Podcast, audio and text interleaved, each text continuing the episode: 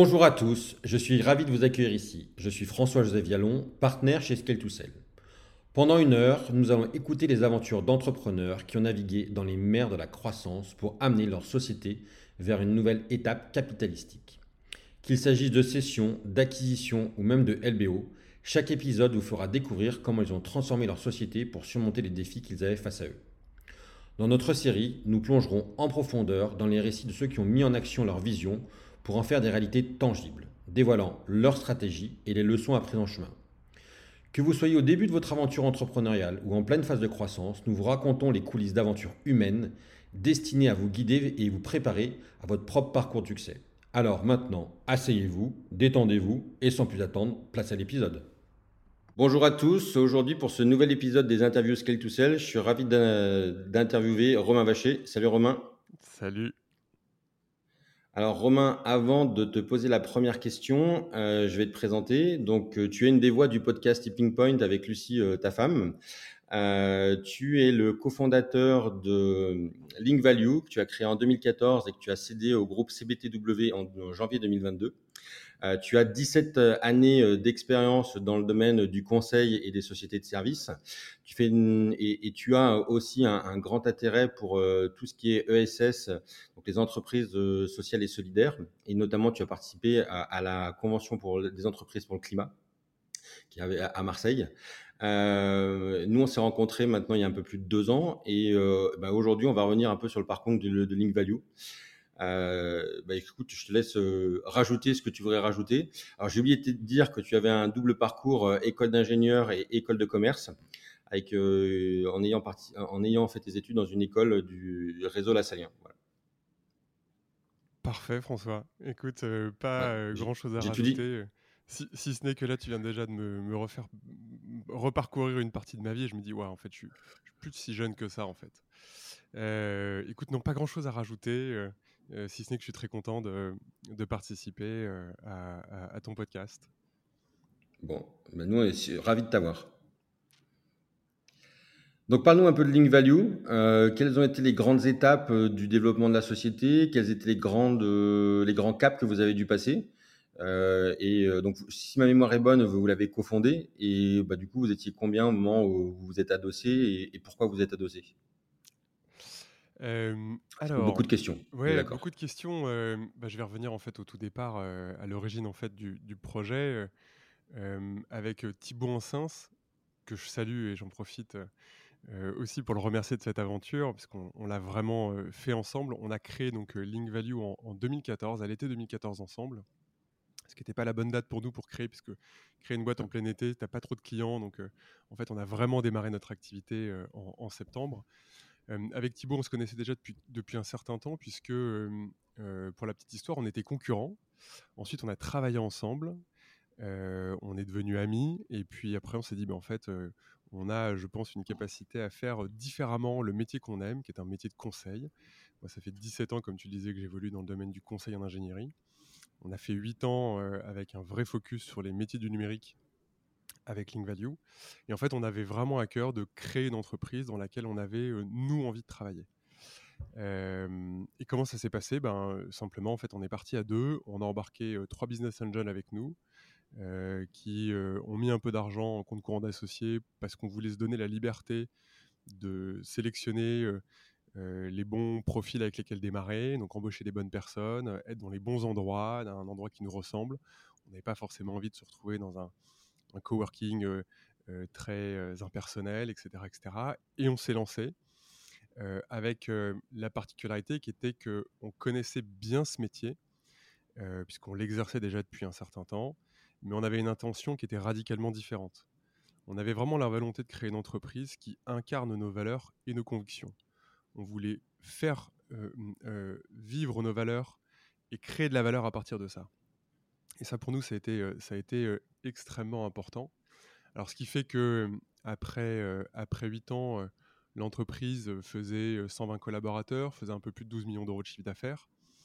notre métier, c'était de faire du conseil et de la réalisation IT, c'est-à-dire qu'on accompagnait nos clients dans leur développement de logiciels, soit par de la prestation externe, avec une vraie expertise autour des métiers du numérique, soit par le développement de produits from scratch pour des start-upers, pour des entrepreneurs qui souhaitaient aller capter un marché.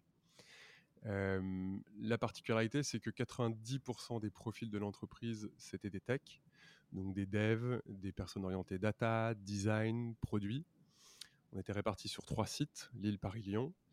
On avait une activité de R&D, c'est-à-dire qu'on avait un à deux jours par mois qui était vraiment dédié à l'exploration et à la R&D parce que on avait vraiment à cœur d'être pointu sur l'expertise qu'on apportait côté client.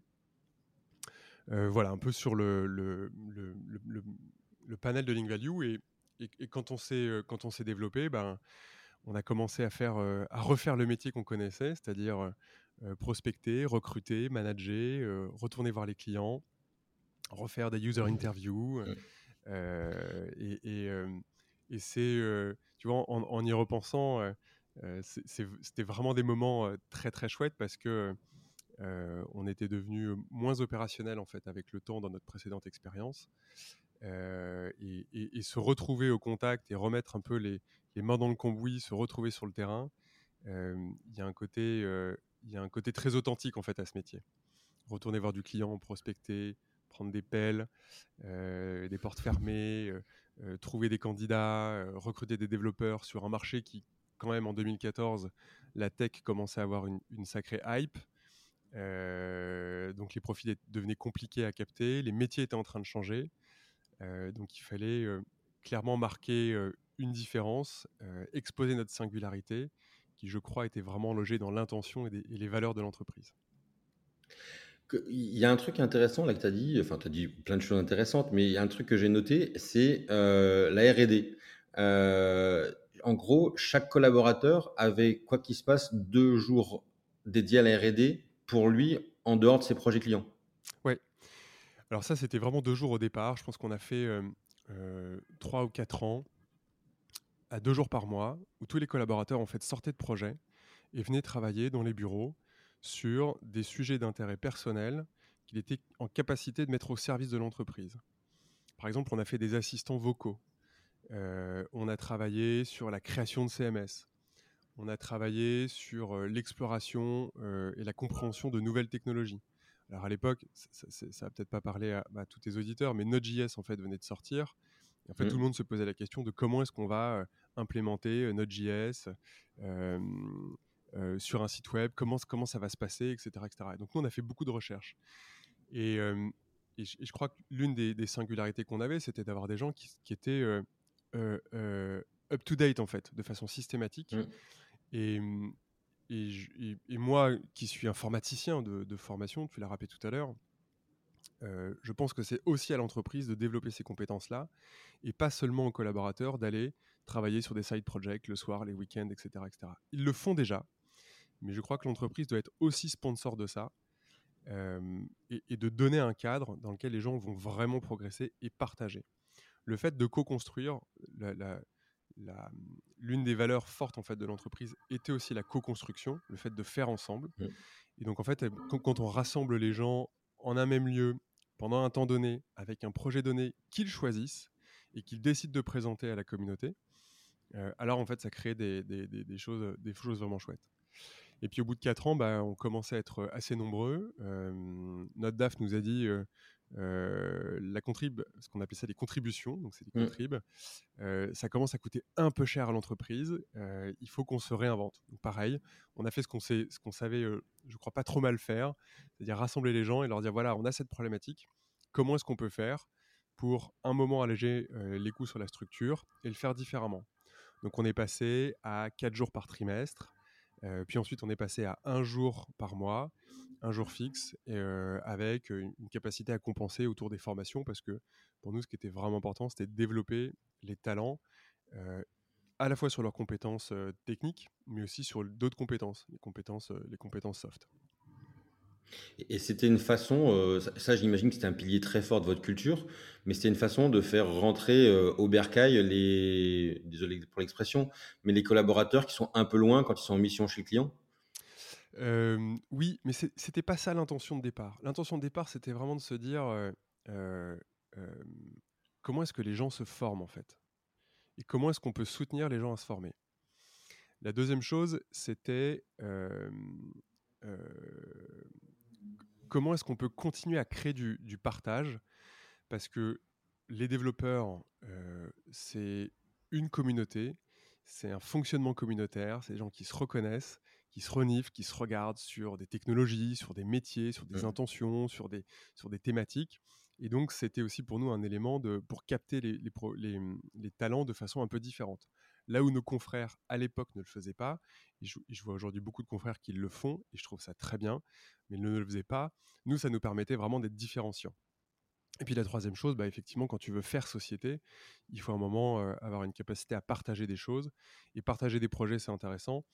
mais je pense qu'il y, a toute une part de notre vie qu'on peut partager, notre vie perso. Et donc ça se partage autour d'un petit déjeuner, d'un déjeuner, d'une passion commune pour les jeux vidéo, pour, que sais-je, la lecture, etc. etc. Et donc c'était une façon de, se rassembler. Donc c'était vraiment deux jours, deux jours qui étaient très intenses.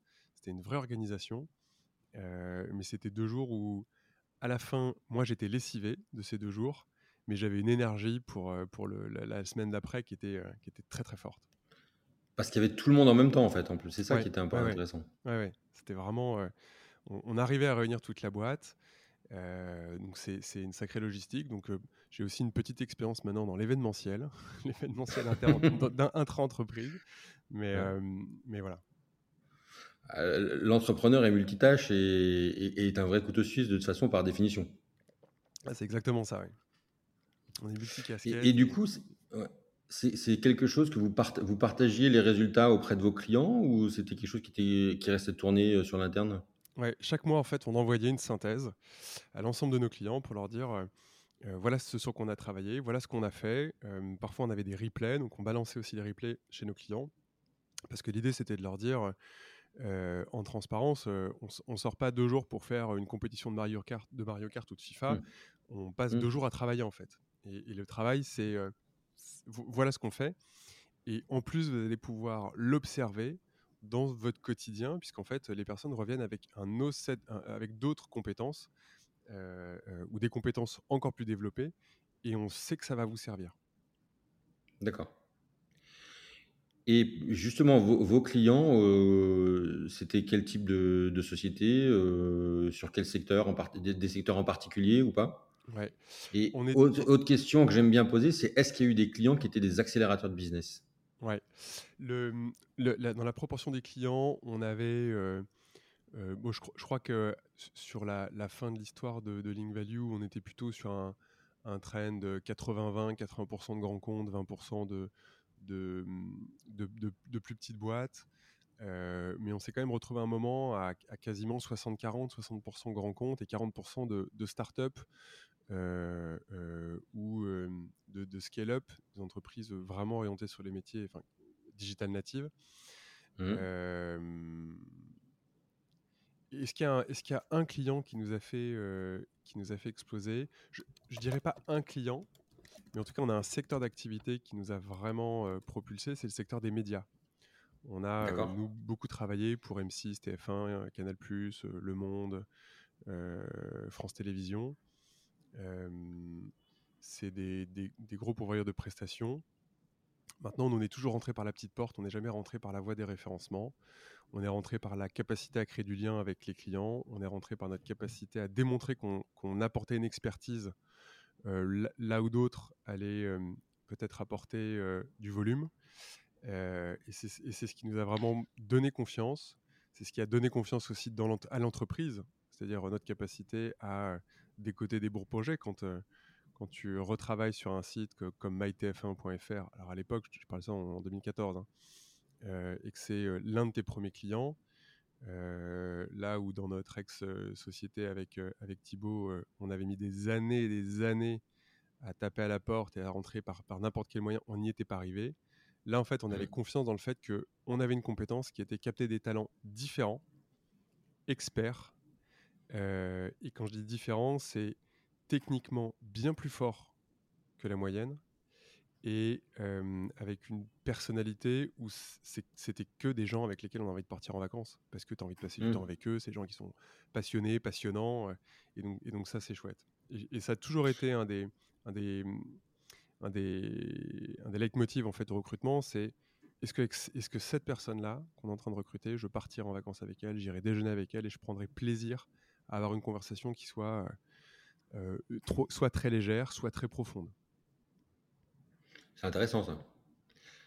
2014, en même temps qu'au moment où vous lancez, c'est le moment où euh, le digital explose et euh, les budgets euh, quittent progressivement la DSI pour aller vers la direction marketing sur ce type de projet. C'est ça qui est intéressant, qui a fait aussi, je pense, que vous pouviez avoir des profils intéressants à proposer. Et en fait, je, crois que le, monde des entreprises de services numériques était en mutation à ce moment-là. Alors, je, dis ça, nous, on quand on a la tête dans le guidon, en fait, on le voit pas tellement. En fait, c'est beaucoup d'intuition, c'est on le ressent on, captait aussi de la donnée parce qu'on on rapprochait à chaque fois nos intuitions de la data qu'on pouvait, qu'on pouvait observer et qu'on pouvait capter. maintenant, je ne sais pas si on avait vraiment conscience. On allait d'abord là où on avait cette intention qui était forte, qui était de créer une entreprise différente, avec des valeurs différentes, avec une organisation différente, et de montrer que c'était possible.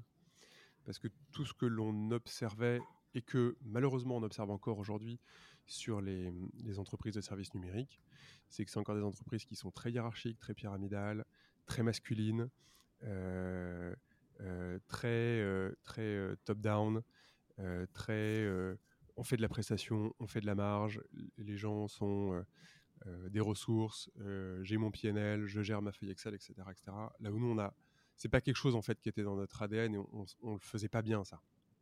Et on n'avait pas envie de le faire. Et du coup, vous avez mis quoi en place pour euh, être différent tout en étant euh, une entreprise commerciale? Alors, moi je crois qu'en fait, il y a, y a, euh, dans les éléments... cette entreprise, ça a été vraiment l'expression de nos valeurs personnelles à Thibaut et moi, en fait.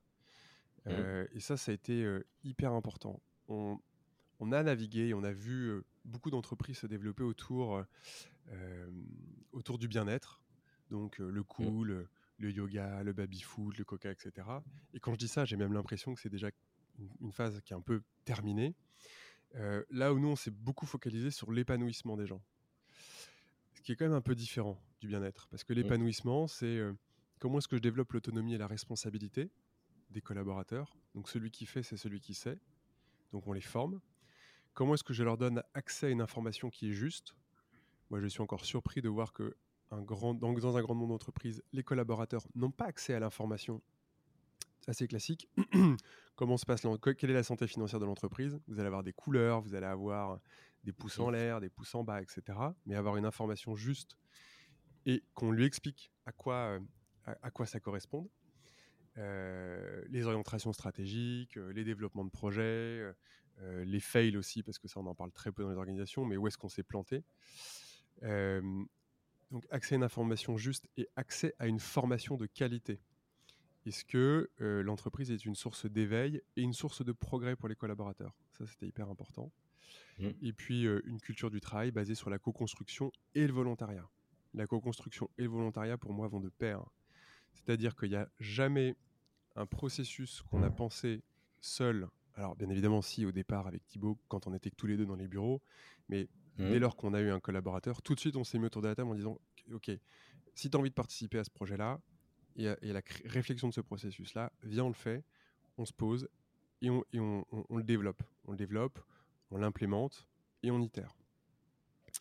Euh, donc la co-construction, ça a été pour nous euh, bah, la base de la, de création d'entreprise, en fait, puisque notre organisation était une organisation co-construite basé bien évidemment sur des intuitions et des envies et, un peu le, feeling qu'on avait, mais ça a toujours été fait en collectif. et donc c'est ce que j'allais dire, le dernier point, c'est que tout ça, c'est animé par des processus d'intelligence collective. Donc ça, c'est des choses qui prennent du temps. Et je crois que l'intelligence collective permet de bâtir des entreprises et des organisations qui soient durables. C'est long, c'est lent, mais ça marche.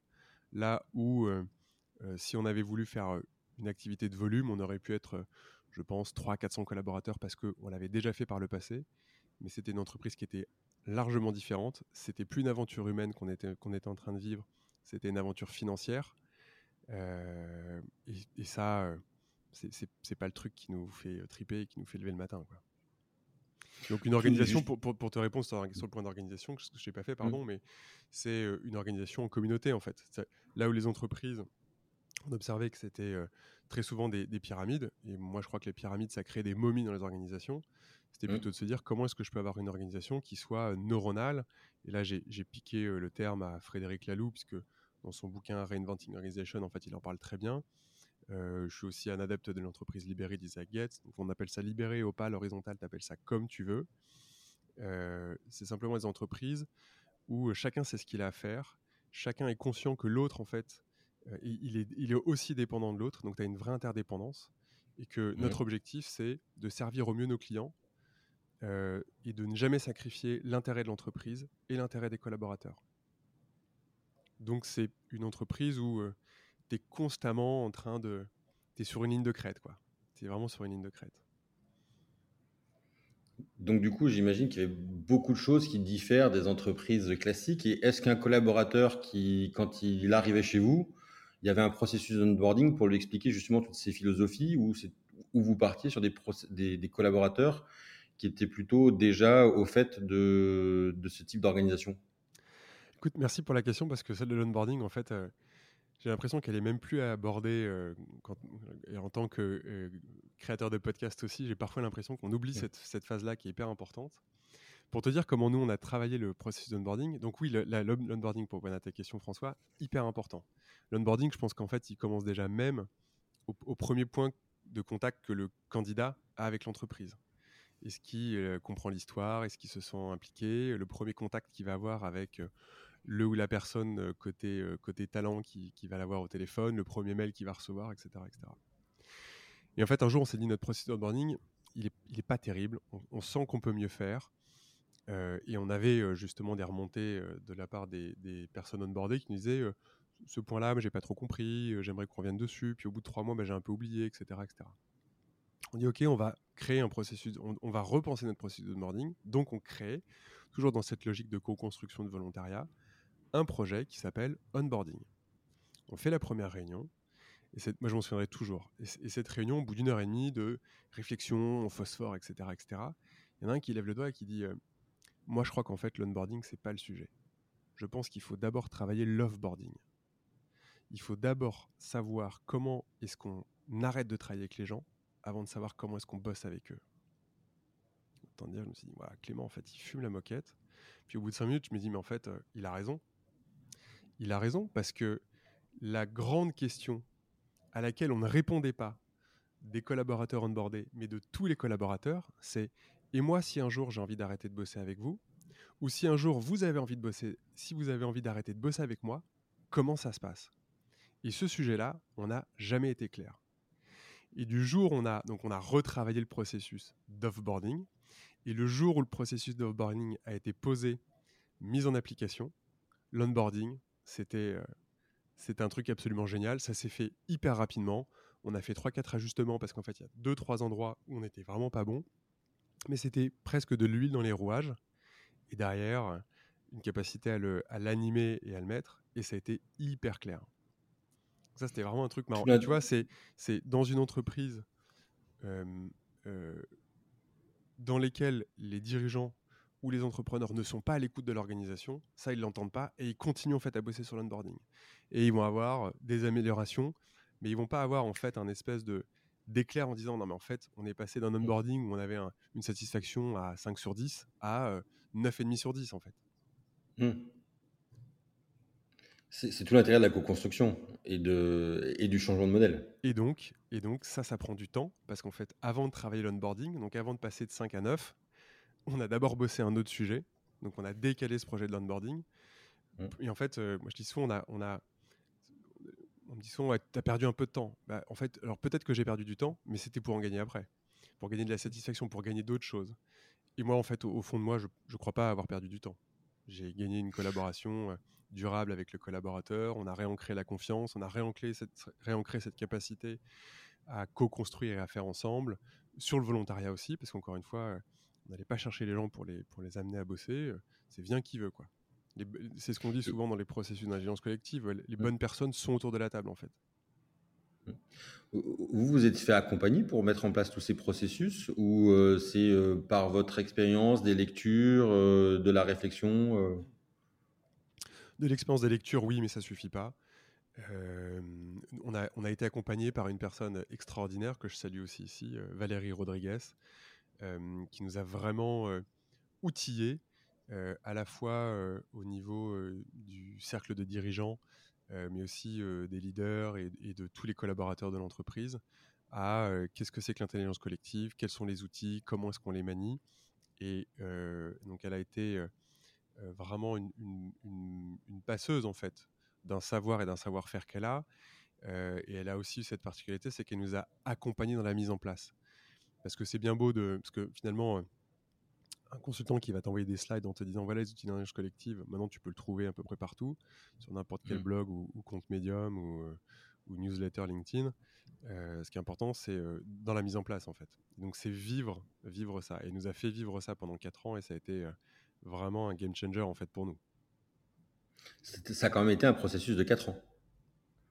Oui, quand je dis 4 ans, c'est 4 ans d'accompagnement. Euh, D'accord. Et, la mise en place d'intelligence collective, en fait, tout de suite, mais au départ, on a un peu bricolé, on le faisait pas bien, mmh. il y a des choses qu'on voyait pas. Tu vois, quand, tu, quand il s'agit de faire la distinction entre une décision par consensus et une décision par consentement, bon, bah, tu vois, tu réponds un peu à côté. Mais euh, finalement, quand tu traites le sujet et que tu mets véritablement la décision par consentement en place, là, tu gagnes vachement de temps. Hein. Tu mmh. gagnes vachement de temps, tu mets en production rapidement, tu itères rapidement, tu apprends plus vite, tu récupères plus de données. Euh, et donc vraiment, tu, tu, rentres dans un, dans un super truc. C'est un truc hyper, euh, hyper vertueux. Tu, euh, tu, nous as dit qu'à la fin, de, au moment où vous êtes adossé, vous étiez sur trois sites. ça s'est construit comment, en fait, cette expansion de, de Link Value? C'était progressif Vous avez tout de suite décidé C'est des clients qui vous ont embarqué dans ces trois villes? C'est un peu des trois en fait. alors progressif, en fait on a créé la boîte à Paris avec Thibaut, mais moi j'habite à Lyon. Donc en fait, bah, je passais quatre jours par semaine à Paris, un jour par semaine à Lyon, donc j'avais un peu de temps pour prospecter à, Lyon. on a des clients qui sont venus, qui, qui nous ont demandé à, bosser déjà avec nous à distance et puis ensuite sur site, parce que bah, une fois que tu as un peu un volume d'activité euh, M6 Web à l'époque, l'entreprise s'appelait M6 mm. Web, euh, était installée à Lyon, voilà, était de beaucoup plus en plus demandeur en fait de notre expertise et d'un accompagnement, donc euh, ça faisait du sens pour nous de désinstaller. Mais c'est ce que je te disais en préambule, en fait, François, c'est que c'est d'abord une aventure humaine et ça a d'abord été une histoire de rencontre. et moi, en 2014, au moment où on crée Link Value, je revois un camarade de promo complètement par hasard sur, euh, sur un event, sur un meet-up. Euh, on discute. Il s'avère que lui, sa boîte, il va pas aller au bout. Euh, il est intéressé par le modèle. il rencontre Thibaut et en fait, ça se fait très vite. Et tout de suite, Guillaume arrive et crée le bureau à Lyon. on devient le patron et, on développe l'activité. Et on a fait pareil à Lille, en fait. Donc, c'est d'abord une aventure humaine. Tu vois, c'est là où je te dis, c'est c'est pas une aventure financière parce que sinon on l'aurait penser différemment. On aurait une stratégie de développement qui mmh. serait un peu différente. pour le coup, on est allé là où le cœur nous disait d'aller. Et le cœur, il nous disait d'aller d'abord avec des gens et de faire avec eux. Et, et, du coup, le, développement commercial, euh, il s'est fait comment? C'était, vous avez organisé les équipes commerciales d'une certaine façon? Euh, Oui, alors, euh, alors à la fin, c'était structuré, c'était clair. Pendant, pendant très longtemps, ça a été un espèce de truc où, comme tu disais, on faisait, on faisait tout.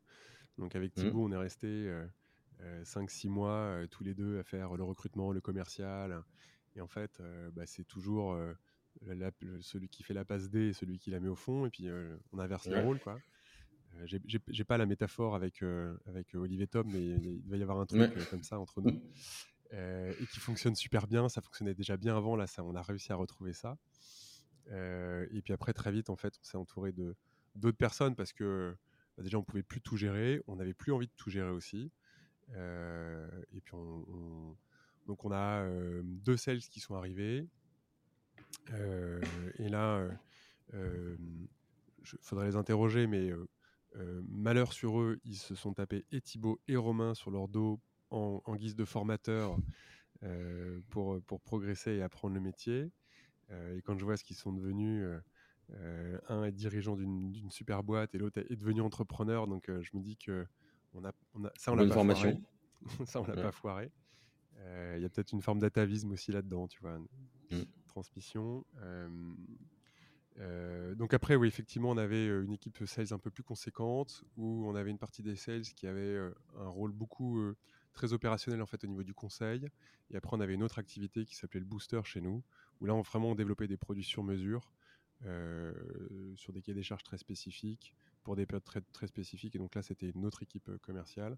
Et on s'était splitté avec Thibaut, lui s'occupait de l'activité conseil, moi je m'occupais du booster, mais on était complètement interchangeables en fait. Euh, et encore une fois, nous n'étions que 120, c'était une petite équipe commerciale. Euh, on avait euh, une équipe de, de talents de recrutement hyper performante aussi, qui était animée par la, DRH chez nous. donc ça, c'est une organisation assez simple. Mais encore une fois, c'est cette équipe, sales et RH, comme elles sont finalement clients-fournisseurs l'une de l'autre, euh, elles bossaient ensemble en fait. C'était une seule et même équipe. C'était pas deux équipes. Alors il y avait mmh. effectivement deux équipes différentes parce qu'il y avait des points de suivi parce que il y avait des choses sur lesquelles on pouvait les faire progresser individuellement les équipes. Mais mmh. après c'était une seule et même équipe, une, équipe opérationnelle en fait, qui s'occupait du développement opérationnel de l'entreprise. Et, du coup, euh, pour, que les, pour, aligner les intérêts de tout le monde, vous avez mis un, système de rémunération particulier dans, euh, qui facilitait la collaboration vous aviez euh, peut-être mis du pas de variable pour tout le monde. Ça, se passait comment? Bonus collectif. Bonus collectif. Objectif collectif. J'aurais adoré qu'on mette pas de variable. ça s'est pas fait. Ça s'est pas fait. Et je pense qu'il nous aurait fallu encore un peu de temps. moi, je suis assez admiratif d'une boîte comme LDLC, par exemple, Laurent de la Clergerie, qui a mis zéro variable pour ses commerciaux. Je trouve ça très très chouette. Je suis convaincu que ça fonctionne. Je suis convaincu que c'est le modèle qui est bon pour l'entreprise et pour les organisations d'une façon générale. nous, on avait une partie de variable. Par contre, on avait un variable qui était, je ne vais pas dire peu significatif, qui, pouvait être significatif, mais qui était un non capé. Mmh. mais avec des gens qui avaient des salaires fixes, qui étaient confortables, qui leur permettaient de vivre. Et surtout, le variable était collectif, c'est-à-dire qu'un un sales ou une personne côté RH non performante pouvait toucher son variable si l'équipe avait atteint l'objectif. et ça, c'est un truc qui était hyper important parce que bah, ça nous est tous arrivé en tant que sales de faire un semestre un peu moyen et de te dire, bah là, en fait, j'ai pris que le fixe. Quand tu as des fixes qui sont très faibles, bah, tu te dis, OK, tu peux perdre confiance en toi, il faut que tu aies un super manager. tu peux être dans une situation où tu vas reprendre un peu tous les, tous les deals un peu que tu prendrais pas d'habitude. Et là, tu dis, OK, je prends. Et en fait, ces deals-là, tu sais que tu vas, tu vas t'embarquer un paquet de merde à gérer, pardon pour l'expression, mais c'est vraiment ce qui se passe. Quoi. Tu t'embarques un truc où tu te dis, mais en fait, pourquoi j'ai signé ce deal quoi? Et en fait, tu l'as signé parce que tu as récupéré ta com. Donc moi, je, suis assez... J'avais vu ou entendu, je ne sais plus ce que ça remonte, mais une étude qui démontrait que sur des gamins de 4-5 ans, quand tu leur filais des crayons de couleur et du papier, en fait, ils dessinent. Il n'y a pas de problème, ils dessinent parce qu'un gamin à cet âge-là, en fait, il aime dessiner. Et puis ils ont pris un autre groupe de équivalents, et puis ils ont dit, ok, tu dessines, et puis à la fin de ton dessin, on te file un bon bac. Et puis au bout de 3-4 mois, ça se passe comme ça. Puis au bout de 3 mois, en fait, les gamins à qui on a filé des bons becs, ils te demandent s'il y a un bon bec pour dessiner. Là où ceux qui dessinaient sans bon bac, en fait, continuent de dessiner parce qu'ils aiment dessiner. Et je, pense que le métier de sales, euh, euh, puisqu'on parle aussi beaucoup de, vente euh, sur ton podcast, c'est d'abord un métier de passion où on aime vendre, on aime closer, on aime ça, on aime ce challenge-là, indépendamment de ce qu'il y a à la fin, en fait. Parce que derrière, il y a une notion de rendre service, il y a une notion de, répondre à une problématique à un client, pour autant qu'on soit convaincu du produit.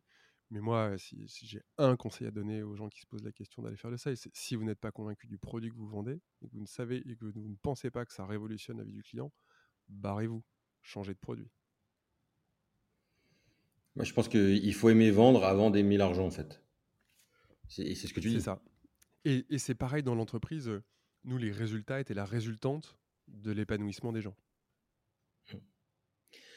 pour structurer l'entreprise, vous avez eu différents recrutements stratégiques, j'imagine. Il y a des recrutements qui vous ont fait changer de cap? Ouais, alors, je vais te faire une réponse. je te fais la réponse bateau, que je pense. En tout cas, qui pourrait être mmh. considéré comme bateau, mais c'est vraiment ce que j'ai au fond de moi. et puis après, il y a effectivement, tous les recrutements sont stratégiques aujourd'hui. Tous les recrutements sont stratégiques. embauche quelqu'un d'excellent, il peut te changer la phase de l'entreprise. Il te change la phase de ton équipe. Il change ta boîte, mais c'est c'est c'est visible. Recrute une personne, même sur un petit poste, et on s'entend quand je dis petit poste, qui est pas bon, qui a, des, qui a pas des bonnes valeurs, qui a pas une bonne culture, et qui va passer son temps à la machine à café à défoncer ta boîte, ces gens-là font beaucoup, beaucoup de mal à l'organisation. Et donc, c'est en ça que je dis que tous les recrutements sont hyper importants. Mmh. maintenant, passer ça, les premiers recrutements qu'on a fait, c'était capter des, pointures techniques. capter des pointures techniques, c'est-à-dire vraiment des très très bons développeurs qui donnaient de la crédibilité à notre expertise, qui donnaient de la crédibilité et donc à l'entreprise, et donc à la valeur qu'on apportait côté client, et qui était aussi une super source pour attirer d'autres talents. C'est-à-dire que quand ces personnes-là rencontraient ces gens-là en entretien, tout de suite ils disaient Ok, je veux bosser avec Pierre, Paul, Jacques. C'est avec ces mecs-là que j'avais envie de bosser. Donc ça, ça a été hyper important. Le deuxième game changer dans l'entreprise, ça a été Vincent Hagen-Bourget, qui a été notre DAF pendant, pendant quasiment 7 ans, 6 ans et demi, presque 6 ans, je crois même. qui est un type extraordinaire, qui est aujourd'hui DAF part-time et en fait, il a cette double compétence à la fois sociale, RH sociale et direction financière. Mmh. Comme nous, on était sur un métier de people, c'était hyper intéressant d'arriver à lier les deux. et donc ça, ça a vraiment été un game changer. et puis là, mmh, il y a encore deux personnes que je vais citer. Et dans l'ordre, il y a une autre DRH, Lucie. donc Lucie Storchamp, ça a été un game changer de ma vie à moi puisque c'est devenu mon mmh. épouse. Euh, et, je ne l'ai pas recrutée pour ça, je tiens à le dire, on n'est pas dans un cliché non plus. Euh, mais elle venait avec deux casquettes, People and Culture. Et puis la deuxième mmh. casquette qu'elle avait, c'était le Compan Ben. Euh, c'était travailler vraiment sur les politiques de rémunération et co-construire une politique de rémunération qui soit transparente et compréhensible et intelligible par tous et juste. Ça, c'était hyper important. Et puis la, la, direction des ressources humaines, chez nous, on n'est pas dans une DRH où c'est où c'était pardon paye, administration, personnel, etc. Ça c'est nous on l'avait rattaché à la direction financière et une partie en fait était même externalisée parce que c'était pas notre core business. donc c'est vraiment people culture. Comment est-ce que je développe les talents et comment est-ce que je, mets ces talents au service d'une culture et d'un projet d'entreprise? Et la dernière personne, ça a été Laetitia Coquel, qui était notre directrice marketing et qui elle nous a fait repenser complètement notre faire savoir et qui nous a permis de rayonner dans un paysage tech assez concurrentiel et de faire des choses de façon un peu différente. Euh, voilà, ça, ça a vraiment été des recrutements qui ont été euh, structurants et qu'on a fait au fur et à mesure du développement de l'entreprise. Comme je te disais, c'est en premier les profils techniques, après ça a été mmh. notre DAF, notre DRH et la personne de la communication. Et quand si c'était à refaire, si à refaire, je mettrais beaucoup plus d'argent sur la table et j'embaucherai tout le monde dès le départ parce que euh, voilà, on a fait avec, nos moyens et notre capacité à mmh. développer, mais ça a vraiment été euh, des, ces, personnes-là qui ont euh, aussi donné une couleur différente à l'entreprise, mais toujours dans cette, dans cette intention profonde qui était comment est-ce qu'on peut, dire, essayer de, redorer le blason des ESN qui est très souvent décrié et à raison, et à juste titre, euh, et de faire vivre une expérience de vie euh, enrichissante, enthousiasmante, plaisante, apprenante, où les gens se disent, euh, après 3, 4, 5, 6 ans, j'y étais, j'en ai fait partie, et ça a été pour moi un accélérateur. Le marketing chez vous, il était tourné client ou tourné collaborateur avec la guerre des talents? Les deux, mon capitaine. On n'avait pas d'autre choix en fait recruter les talents, ça a vraiment été la clé. donc c'est, on peut parler de marque employeur. Je, mmh. là pour le coup, je suis pas très bon sur ces termes-là, mais mais effectivement parler le, même langage que les gens que l'on souhaite recruter. Donc l'animation d'un blog, l'animation de communauté, l'organisation de meet-up, le fait de faire des partages, organiser des BBL. Ça, c'était des choses vraiment qu'on a fait pour capter les talents et pour montrer notre savoir-faire. Et puis après, côté client, c'était beaucoup parler de use case en fait. Qu'est-ce qu'on a fait pour vos concurrents ou pour vos confrères, pour le marché et en quoi ça a été, en quoi on a été un game changer? Juste petit acronyme, c'est quoi BBL C'est les Brown Bag Lunch. C'est tu invites un guest extérieur, tu l'invites à déjeuner avec son, avec son panier repas et tu as un échange d'une heure et demie, deux heures autour d'un sujet très spécifique, très tech, etc. Donc nous, on, organisait des BBL chez nous et on faisait mmh. des, des, BBL avec nos experts chez nos clients. D'accord. Et, et, du coup, euh, marketing et vente, euh, contenu de la culture que vous aviez créée, euh, fonctionnait aussi, j'imagine, en, trinôme avec la, partie RH. Et du coup, il y avait vraiment une communication unifiée autour de toute la culture que tu nous as décrite euh, sur euh, bah, voilà, la culture d'entreprise. Oui, tout à fait. vraiment, le, marketing est un. Enfin, en tout cas, Laetitia, dans son rôle, était vraiment un soutien au développement commercial euh, et, et, et, permettait de, de, faire en sorte que nos clients portent le regard sur ce qu'on avait envie de leur montrer et, sur là où on avait de la valeur après, sur toute la partie outils, parce que moi, je vois aujourd'hui, je, je, suis pas très outil, tu vois. Si à un moment on a amené à discuter d'outils, nous, notre CRM, on l'a mis en place assez tardivement. C'était ma prochaine question. Était, eh ben voilà, j'anticipe. si, ça, si ça te va, je peux t'en parler, mais tu vois, nous, on, est, on avait Pipedrive en CRM, on l'a mis mmh. assez tard. Quand je dis assez tard, c'est très certainement au bout de 2-3 ans, parce qu'en fait, on était avec Excel, et dès qu'on a touché à la limite d'Excel, euh, on est passé à PyDrive. Euh, et si c'était à refaire, je démarrais avec PyDrive tout de suite. Euh, maintenant, le fait de faire, de travailler avec la feuille Excel, ça nous a permis de nous focaliser sur moi ce que j'appelle les fondamentaux du commercial, mmh. c'est-à-dire son vrai métier de base. Être capable de détecter et de créer du lien avec les gens pour leur apporter une solution. Ça, c'est vraiment le truc. Plutôt que de se dire, on va passer 3, 4 demi-journées par semaine à bidouiller des outils pour lancer des campagnes en disant on va faire du mass mailing et puis récupérer les 3-4 mecs qui ont mordu à l'hameçon dont les 4-5e sont, sont pas bien qualifiés. Quoi. Parce que, et c'est peut-être la particularité de notre marché, notre marché, on le connaît bien, on sait qui sont les bonnes personnes chez nos clients et on sait que pour les capter, c'est pas leur envoyant une invitation LinkedIn en disant bonjour et puis de temps en temps il te reste encore un crochet prénom crochet. le truc est pas bien parti, a été mal configuré et donc tu as tapé dedans, tu as, tapé à côté. C'est rien s'il l'a pas vu, mais bon, s'il l'a vu, moi quand je reçois des mails comme ça, je me dis mais quand tu reçois un, mail automatique un dimanche ou un jour férié, tu te dis c'est marrant, il y a encore un truc dans l'outil qui est encore pas bien paramétré quoi parce que dans la séquence, je devais tomber trois jours après, donc du mail de relance, et donc tu vois, le paramétrage n'était pas excellent. Euh, donc c'était vraiment faire les choses de façon euh, artisanale. Je pense qu'on était des bons artisans.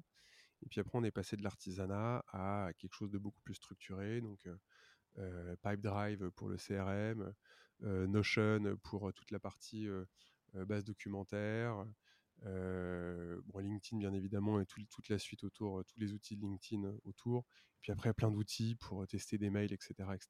Mais encore une fois, moi je suis un adepte du call calling. Mmh. Et souvent quand on me demande mais comment vous avez démarré, c'était quoi votre base de clients, bah, notre base de clients c'était mon téléphone et puis je, exactement. Tu me montres ton téléphone là à l'instant, mais c'est tu passes ton temps au téléphone et puis tu te fais le barrage secrétaire, tu passes par l'assistante, tu passes par la personne, tu fais de la recommandation et ça, on en a bouffé. Et, et c'est vraiment des. Moi, je me souviens, c'est des super sessions parce qu'on s'est fait des trucs qui sont assez amusants, quoi. Mmh. et, et, là, tu es en prise directe avec le terrain, avec la difficulté. Et donc là, tu peux vraiment orienter ta stratégie derrière. Comme tu le disais tout à l'heure, vous étiez un métier de people. Euh, du coup, il y avait des outils spécifiques pour cette gestion-là que vous avez déployés. Je pense à des Lucas ou autres, ou euh, des outils de suivi de d'occupation euh, des ressources. Désolé d'appeler ressources, mais qui étaient structurants ou c'est arrivé progressivement C'est arrivé progressivement. encore une fois, Excel, c'est un super outil, franchement. Tu peux faire plein de trucs avec. on était, je le rappelle, que 120, donc si tu veux, mmh. ça tient quoi. On n'était pas 2000 mmh. et donc tu vois, je, nous les 120 collaborateurs, enfin, je, les connaissais par cœur quoi. Je savais te dire qui était qui, qui faisait quoi, et qui était chez quel client, et pas que je sois contrôle fric. C'est juste qu'en fait, quand tu mmh. t'intéresses aux gens, tu sais ce qu'ils font quoi. Et, donc tu, tu sais sur quel type de projet ils veulent basculer, donc tu vois un peu comment tu vas orienter le truc. Donc on était, je pense, pas très bien outillés, à vrai dire. mais les outils qu'on avait étaient suffisants pour, pour, pour faire ce que l'on faisait mmh. et de le faire de la bonne façon. On ne s'est jamais dit, tiens, là, on a vraiment un truc qui, qui foire. On a utilisé des outils de feedback. je pourrais te donner le nom de l'outil, mais ça ne me revient pas. pour faire des feedbacks entre collaborateurs, un truc automatisé. On a on avait un ATS, on avait alors comme on s'est pris un peu pour les rois du pétrole, on est passé d'un ATS Excel à un ATS maison qu'on a développé nous-mêmes, mmh. qui était génial parce que c'était un projet issu d'une contrib, donc ça mmh. nous a permis de tester plein de choses en matière de techno. Maintenant, c'était, on a vu assez vite les limites de cet ATS aussi, donc on est passé sur un ATS du marché. Et je, je, crois que je pourrais même pas te donner le nom de l'ATS. Euh, je sais, Talentsoft peut-être. Non, je dirais une bêtise. Euh, et ça, voilà, ça permettait de faire des recherches euh, assez faciles dans la base de, de, CV. Maintenant, en fait, ta base de CV, c'est quelque chose qu'il faut alimenter de façon régulière, puisque avec les, avec les directives RGPD, tu es obligé de la purger régulièrement, en fait. Et en fait, on a un ATS qui est absolument génial, qui est ouvert à tous pour une somme mensuelle qui s'appelle LinkedIn et en fait c'est ça qui peut te servir vraiment d'ATS. Je pense. Vous vous êtes développé donc de 0 à 120. comment ça se passe en fait le, processus d'adossement avec CBW CBWT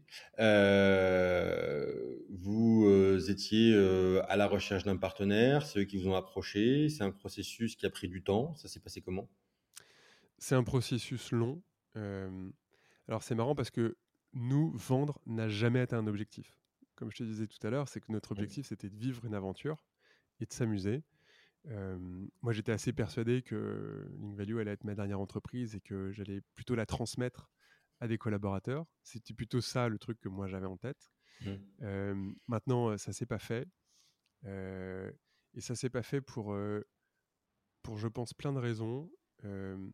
la première, c'est que chaque année, en, début d'année, en fait, on faisait ce qu'on appelle un forum où on se réunissait tous ensemble et on se questionnait sur c'est quoi la stratégie à trois ans, c'est quoi les projets qu'on veut porter cette année? Et qui fait quoi ou quand comment cette année dans ces projets-là. Encore une fois, toujours basé sur le volontariat. Alors, ce truc était sur lequel on imposait le fait que cette journée soit faite. Maintenant, si tu voulais faire zéro atelier de la journée, tu pouvais faire zéro atelier étonnamment, personne n'était dans cette, dans cette dynamique-là. Donc, c'était plutôt satisfaisant de voir que chacun était intéressé par des projets et ou inscrit dans un projet, dans une réalisation. C'est ça qui a par exemple fait émerger la problématique de la transparence des rémunérations. Projet de 9 mois, porté par un collaborateur, soutenu par la DRH, mais porté par un collaborateur. et en fait, à une de ces... et donc c'est en 2000... Donc là, il faut que je me recale bien, mais c'est en 2020. 2021, ouais, 2020. les collaborateurs, non, voici, c'est 2020. donc avant le Covid, les collaborateurs nous disent on veut grandir. Enfin, l'organisation nous dit on veut grandir plus vite, plus fort. On veut changer de dimension. On est, on est 120.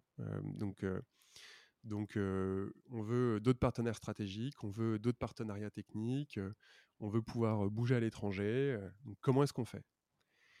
Dans notre mission qui était de développer un numérique inclusif et durable, bah, en fait, on avait quelques possibilités. aller regarder notre capacité d'autofinancement et se déployer à partir de ça. Aller mmh chercher des fonds extérieurs et déployer l'entreprise d'une façon différente et donc grandir de façon différente ou bien il y avait aussi cette option qui était de se dire on, va chercher un industriel, on s'adosse à lui et on fait rentrer l'entreprise dans une nouvelle dimension. on a vraiment exploré toutes ces possibilités-là. et en fait, celle qui est venue en fait à nous de façon la plus naturelle et celle dans laquelle moi j'étais confortable, c'était de trouver un industriel. Le côté fonds d'invest, moi j'ai encore une fois, je, te dis, on pilotait pas la, boîte à la feuille Excel. Et donc, mmh. moi, quand on m'a demandé combien ça rapporte le management bienveillant, la première fois, j'ai fait l'exercice de répondre. La deuxième fois, je me suis dit, mais en fait, je réponds pas à cette question. Elle est complètement con, quoi.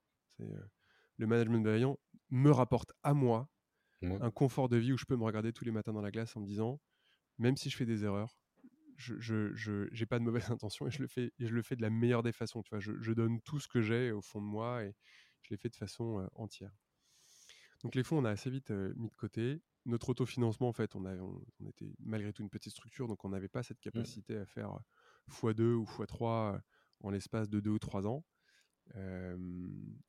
Et donc, et, je pense, et la dernière chose, c'est que je pense que nous n'étions pas, en tout cas, je n'étais pas la bonne personne pour faire ça, et que ça, dossier industriel était très certainement la meilleure, la meilleure des choses à faire.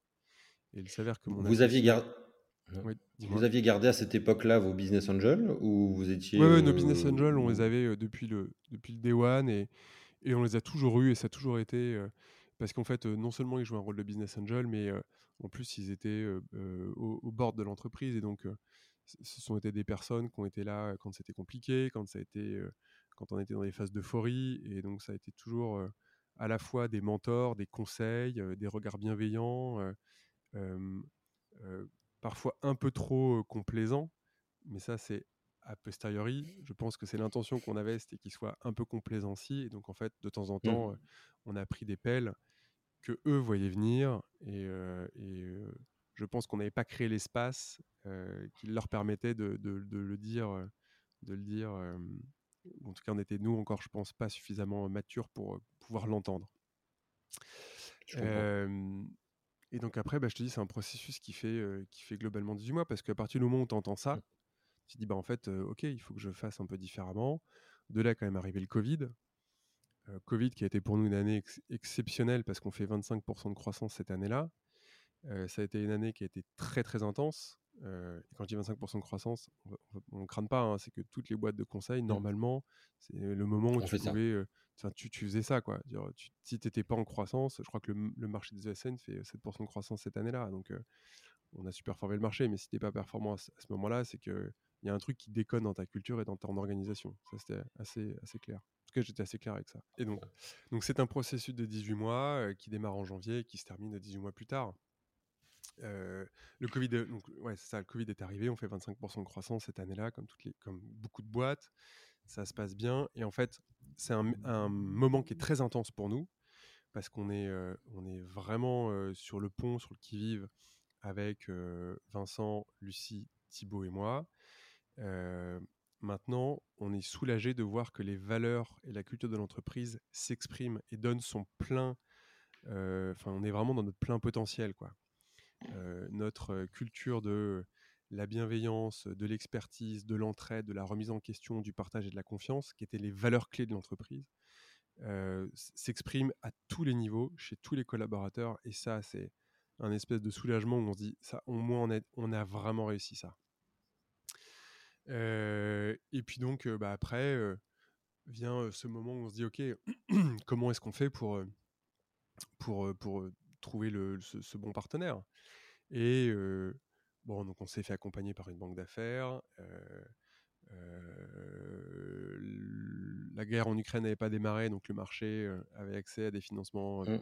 très peu chers et on avait un, marché qui se consolidait et qui, je crois, se consolide encore. C'est-à-dire les gros rachètent les moyens, les moyens rachètent les petits. On était un petit, on s'est fait reprendre par un moyen. Voilà. Mmh. le, Comment vous avez choisi votre banque d'affaires? Un pur feeling avec les gens. on en a rencontré, euh, je sais pas, 4, 5. Euh, c'est assez marrant, il y a une banque d'affaires qui nous a dit, euh, c'est elle qui nous a dit non. Et ça a été la première banque d'affaires qu'on est allé voir. Où je, pense qu'on n'était pas dans les standards, dans les ratios de boîte. Tu vois, on était une boîte mmh. où il fallait expliquer le management bienveillant mmh. et le ROI sur la bienveillance. Et quand on est sorti de ce meeting avec Thibaut, moi j'étais lessivé, j'avais l'impression d'avoir pris un uppercut. Et je me suis dit, putain, si, c'est ça les boîtes de, enfin, si ça les, boîtes M&A, quoi, ça, fait flipper, quoi. Ce monde-là, moi, me fait flipper.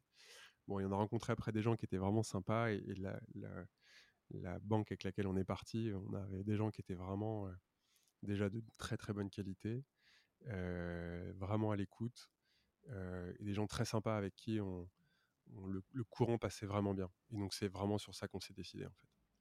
Le fait que de se dire est-ce qu'à un moment, je me sentirais à l'aise de partager mes peurs, mon stress, mes doutes et, ça, c'est vraiment le, c'est d'humain à humain, quoi. Puis c'est des personnes qui, pendant toute la durée du process, tu vas les avoir au moins une fois par jour au téléphone. Donc il faut qu'il y ait un courant qui passe et il faut que tu sois en confiance avec eux. Notre meeting, c'était 7h30, 8h30 tous les jours, le matin. Alors ça, quand tu es jeune papa et que ta petite fille de 4 mois te dit tiens bah je te sens stressé donc moi je stresse aussi donc je vais arrêter de dormir de 2 à 4 ça fait des ça fait des très très grosses journées. Parce qu'effectivement vendre sa boîte c'est un vrai dual track quoi. C'est tu vends la boîte mais en fait c'est pas pour autant qu'il faut délaisser le bateau et continuer à avancer continuer à porter le projet la vision parce que jusqu'au jour de la signature tu ne sais pas si ça va signer tu as un peu anticipé ma prochaine question, c'est comment tu t'es préparé toi justement dans ce processus?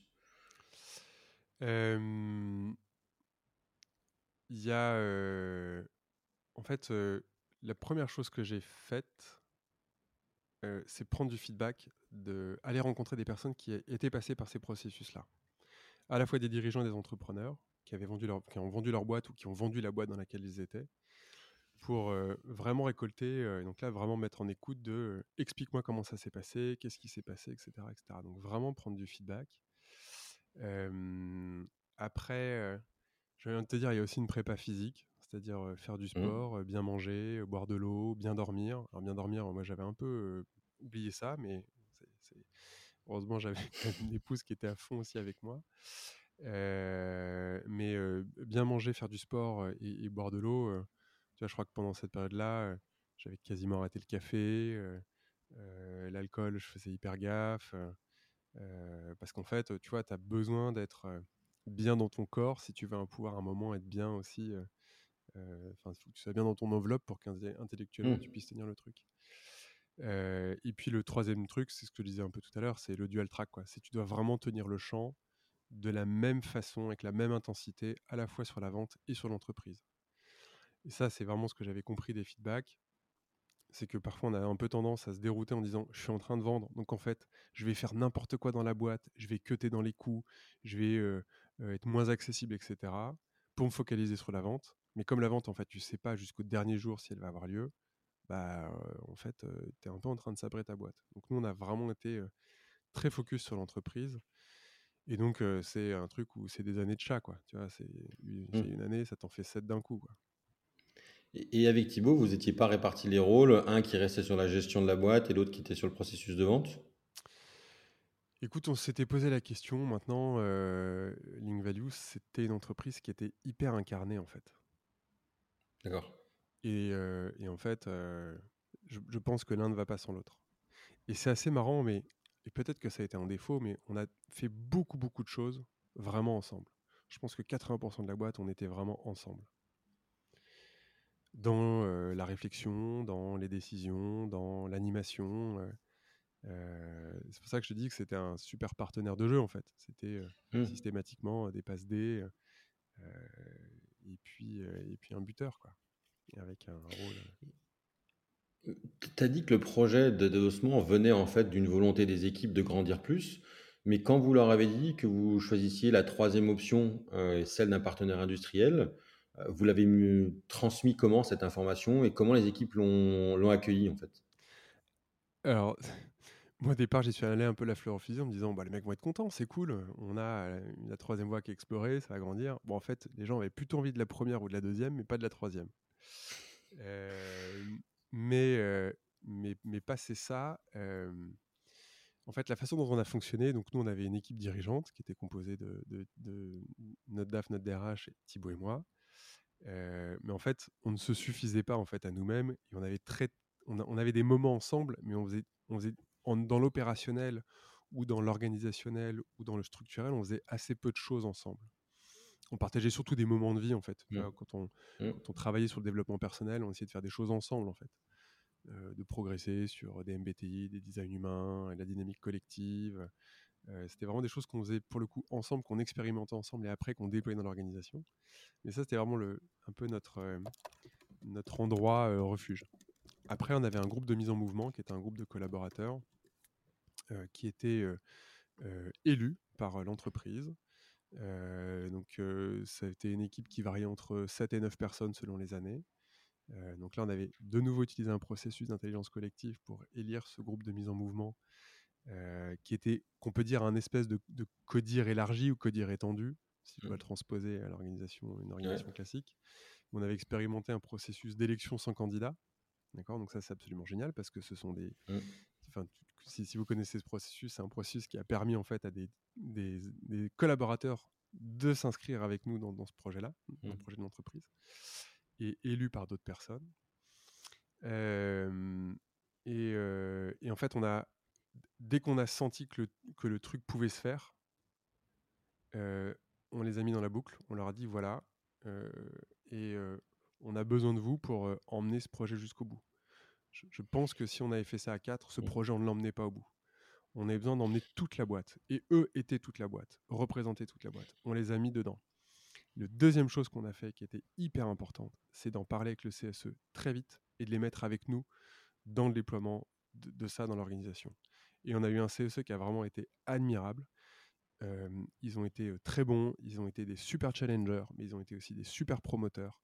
Ils ont été euh, euh, un moment aussi, je mets des grandes guillemets, mais le tiers de confiance pour aller récupérer les questions auxquelles nous on n'avait pas accès parce qu'on voulait pas nous poser la question parce que bah, on était un peu jugé parti dans cette opération aussi. Mmh. Et donc ça a été hyper intéressant de récolter les questions, euh, de faire des sessions de Ask Me Anything, tu vois, les fameuses AMA, Mmh. qui étaient faites parfois avec nous et parfois sans nous, euh, pour répondre à toutes les questions parce qu'on voulait que ce projet soit clair. Alors après, on avait une obligation légale qui était euh, de consulter le CSE, et Mmh. c'est un avis qui est consultatif, c'est pas un avis euh, qui.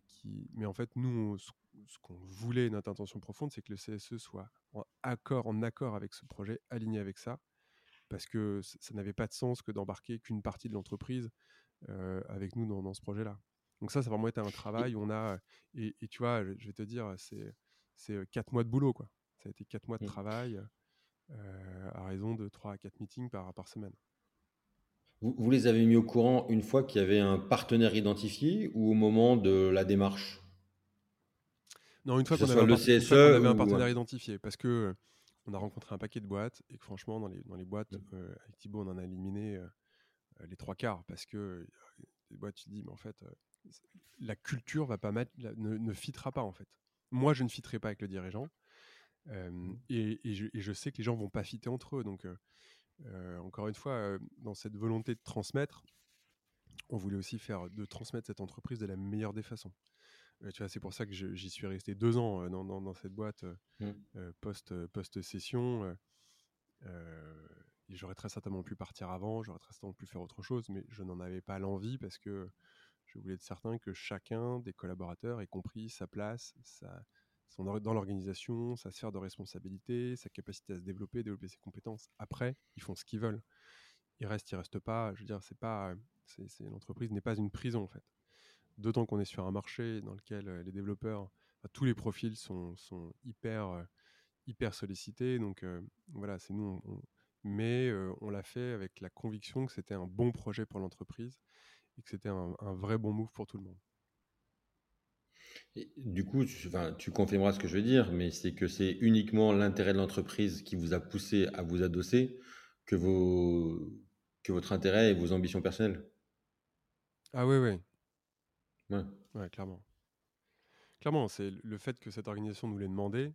euh, on aurait pu continuer comme ça.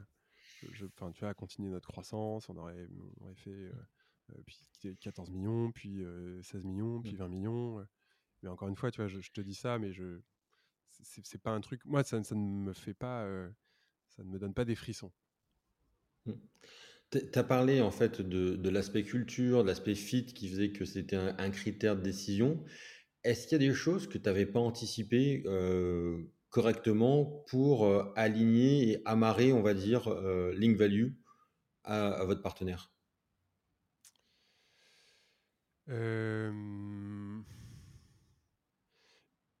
je vais être très honnête, François, c'est encore un peu frais. Donc, si tu veux, j'ai, pas encore un, recul suffisant pour, pour, pour te faire un vrai bon feedback.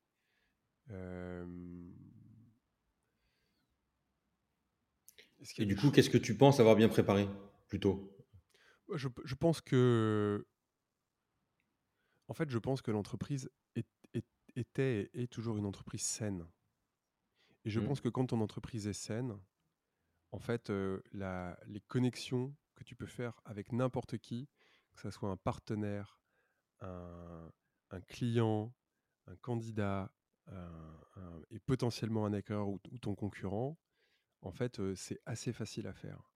Quand je dis la boîte est saine, c'est qu'elle a, elle a des valeurs dans lesquelles moi je me retrouve et que je trouve saines. elle a une culture qui est bonne. Tu vois, tu peux pas construire un numérique inclusif et durable si tu es refermé sur toi-même, si tu as une volonté du court-termisme. Et je pense que ces deux mots inclusif et durable étaient déjà n'était que l'expression de ce que nous de ce que nous étions et de ce que nous sommes mais c'était déjà en fait cette capacité à dire en fait on est capable de tendre la main à peu près à n'importe qui et de la saisir. Pour autant qu'en face on ait des gens qui soient de confiance, intelligents, respectueux, tu vois uniquement sur, sur un sujet valeur, sur un sujet valeur. Et là comme ça tu vois en en discutant c'est que finalement je ne crois pas que le partenariat technologique était ce que cherchaient les, les collaborateurs, c'était rentrer dans une nouvelle aventure avec d'autres personnes parce que c'est ça faire société en fait. Et, du coup, dans ce processus d'adossement, euh, est-ce qu'il y a des étapes qui t'ont surprise ou, sur lesquelles tu pensais ou vous n'aviez pas forcément anticipé les choses? Est-ce qu'il y a des KPI qui étaient demandés euh, par rapport à la gestion de la boîte? Est-ce qu'il y a euh, des, des, questions qui t'ont paru saugrenues et qui fait justement que vous avez peut-être éjecté certains candidats? Parce qu'en fait, ça, ça, vous ça heurtait justement cette culture. Ouais, moi, il y a un truc qui m'a, je vais pas dire surpris, mais qui m'a déçu, je trouve. Je m'y attendais, mais j'avais pas envie de m'y confronter. C'est que les discussions avec les, les potentiels qu'on a eus étaient quasi exclusivement des discussions autour des chiffres et de l'expertise, et assez peu autour du reste valeurs, culture, etc. Et moi, j'ai trouvé que c'était un environnement qui était très masculin. C'était une force et une énergie qui était très masculine. Euh, très rentre dedans, très mmh. on force, on pousse, on regarde, on machin, on tourne les curseurs, etc. là où j'aurais aimé parfois beaucoup plus de délicatesse, de subtilité, d'écoute, de, de gentillesse. Mais pas, et quand je dis de gentillesse, c'est quand je quand j'ai vu certains comportements des potentiels hackers avec notre partenaire banque d'affaires ou notre partenaire avocat, je me suis dit mais ces gens-là, je ne veux pas bosser avec eux en fait. S'ils sont capables de traiter un, ce qu'ils considèrent comme fournisseur avec eux, comme ça, mais comment vont-ils vont comment vont-ils traiter nos collaborateurs? Comment vont-ils me traiter moi? Mmh. Comment est-ce qu'ils traitent leurs clients? Je veux dire, et, donc après, euh, si je, si je vais dans des réflexions encore plus vastes, c'est quoi leur projet de société en fait? Dans quel monde ils ont envie de vivre ces gens-là? Mmh. Et moi, c'est aussi pour ça qu'on a créé un podcast avec Lucie, c'est que j'ai envie de, de, bâtir le monde dans lequel j'ai envie de voir grandir mes gamins. Mes gamins en 2050 seront plus jeunes que moi aujourd'hui. Donc, euh, et quand tu vois le monde de 2050 qu'on est en train de te promettre, sorti de COP 28, ou quasi sorti de COP 28, bon, j'ai quand même quelques petits doutes, quoi. Euh, et donc, euh, et donc non, et donc moi c'est surtout ça qui m'a surpris en fait. J'ai vu quasiment pas de femmes. Mmh. Euh, et, euh, et euh, les rencontres autour des ressources humaines, c'était le dernier truc qu'on a fait. Alors que moi, le premier truc que j'ai envie de faire, c'est dites-moi comment vous gérez les gens, c'est quoi votre, votre politique, parce qu'on est une boîte de people, hein, donc c'est parlez-moi des mmh. people plutôt que de me parler de ce que ça rapporte en fait. C'est l'aventure humaine que tu expliquais au début. Et ça, en fait, je, me doutais bien que ça. Tu vois, je, suis un peu naïf. Je pense que ma naïveté me protège parfois. mais j'étais assez naïf de ça. Et en tout cas, j'avais envie d'être naïf de ça. Et, quand ça m'est arrivé, des fois, je me suis dit, mais je, perds foi en l'humanité, c'est pas possible. Tout ne peut pas être que financiarisation. Et, je, ne peux pas être que Link Value, 120 collaborateurs, 12 millions d'euros de chiffre d'affaires, X d'EBITDA. Et donc, sur 7 ans, voilà comment je rembourse la boîte. En gros. Mmh. Ouais, je comprends que ça puisse être décevant. Aujourd'hui, euh, bah, du coup, euh, tu commences à préparer la suite. C'est quoi le futur de Romain? C'est quoi le futur de Romain? Bah, Déjà, je vais profiter de mon petit dernier, parce que j'étais papa il y a six mois, et donc, euh, donc je vais commencer ou recommencer à reprofiter de lui. non, bah, tu sais, donc, on a créé un podcast avec Lucie qui s'appelle Tipping mmh. Point, qui, qui était un side project et, et on veut vraiment, on veut vraiment garder ce, projet. on veut, on veut le vivre comme un side project, c'est-à-dire on va pas le monétiser, mais on veut le faire rentrer dans une nouvelle dimension. C'est hyper important. Pardon, j'ai coupé les notifications. Voilà, on est en train de créer avec Lucie un, lieu qui s'appelle le 6B à Lyon, qui est un lieu de soins, un lieu de care pour les dirigeants et les organisations. Comment est-ce qu'on peut prendre soin des dirigeants et par extension de leurs organisations au service de la création d'un projet de société qui permettra à nos enfants de grandir dans le monde dans lequel on rêve, en tout cas dans lequel moi je, dans un monde joli, tu veux t'inclure? Pardon? Dans le monde dans lequel tu veux euh, exister. Ouais, c'est ça. Mmh. Euh, et puis après, euh, très certainement d'autres aventures entrepreneuriales parce que je, pense qu'on est piqué à ça et il y, a plein, plein de choses qui arriveront. Mais voilà, le besoin aussi d'un temps. Je vais profiter de l'hiver en fait, justement, que, que tout soit calme, blanc, posé.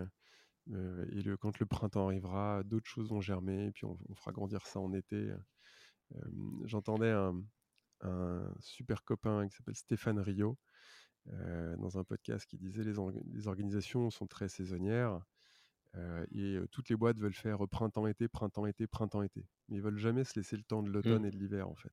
Laisser reposer, récolter en automne, observer ce qu'on a, a fait et puis, ben, un moment, laisser ce, moment, ce, temps de pause et donc accepter que tu es dans un moment de creux. et, donc, et donc, voilà, moi, j'ai profité de ce moment de creux pour faire plein de randos dans la neige et puis, et puis après, et puis après repartir au printemps. Aujourd'hui, quel est le seul conseil que tu donnes à quelqu'un qui veut se lancer dans l'entrepreneuriat? Vas-y, fais-le. C'est le enfin, c'est le faire en fait. Mmh. c'est le faire. C'est euh, euh, un entrepreneur, c'est quelqu'un qui veut résoudre un problème, qui voit grand, qui démarre petit et qui démarre maintenant. Je sais plus où est-ce que j'avais chopé ça euh, sur, sur, LinkedIn. très certainement un, Pierre Gobil, que je trouve hyper intéressant, qui est d'ailleurs pas très loin de chez toi, François. Exactement. Super entrepreneur de la tech. Mais, mais je crois que c'est vraiment ça en fait, un entrepreneur, c'est quelqu'un qui est là pour résoudre un problème, qui voit grand qui démarre petit et qui démarre maintenant. je crois qu'il n'y a, que ça à faire. Donc, c'est faites ça maintenant. Pierre, qui a aussi un podcast hyper intéressant, 34 éléments, que j'invite tout le monde à écouter. Ouais, très chouette. question qu'on pose en conclusion en général, et d'ailleurs, ça y est, je l'ai oublié. Quelle est pour toi la compétence indispensable que doit avoir tout entrepreneur? Ah, si je dis la vente, c'est un peu téléphoné quand même. Non, c'est pas téléphoné du tout parce que c'est pas ce. Non, non, non, mais parce qu'on est quand même sur Scale to Sale. Euh,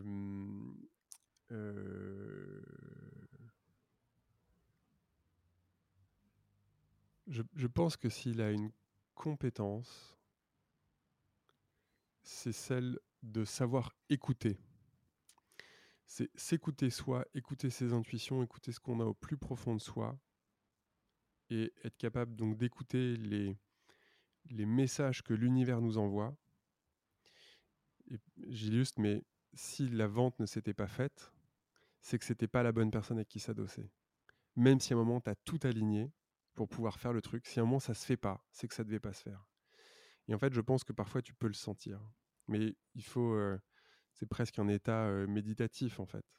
Mmh. C'est vraiment cette écoute-là. Et puis après, bah, c'est c'est ce qu'on dit des bons commerciaux. Hein. C'est des éléphants et pas des, des crocodiles. Quoi. Donc c'est grandes oreilles, petites bouches, plutôt que d'avoir une grande bouche et des petites oreilles. Quoi.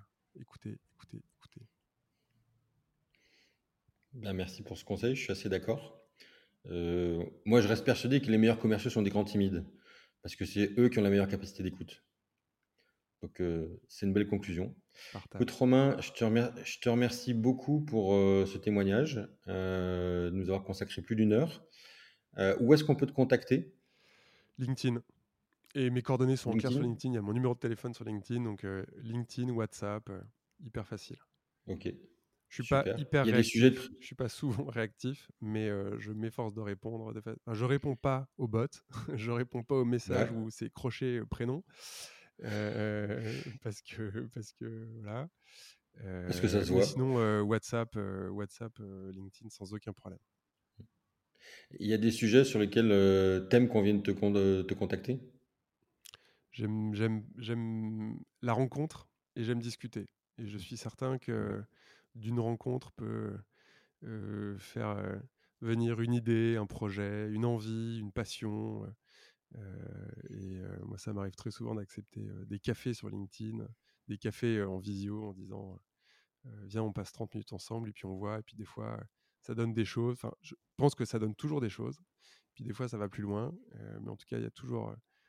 La, rencontre est un, est un moment, je trouve, précieux dans nos vies. super, je suis assez d'accord. Romain, à très bientôt. Merci, à bientôt.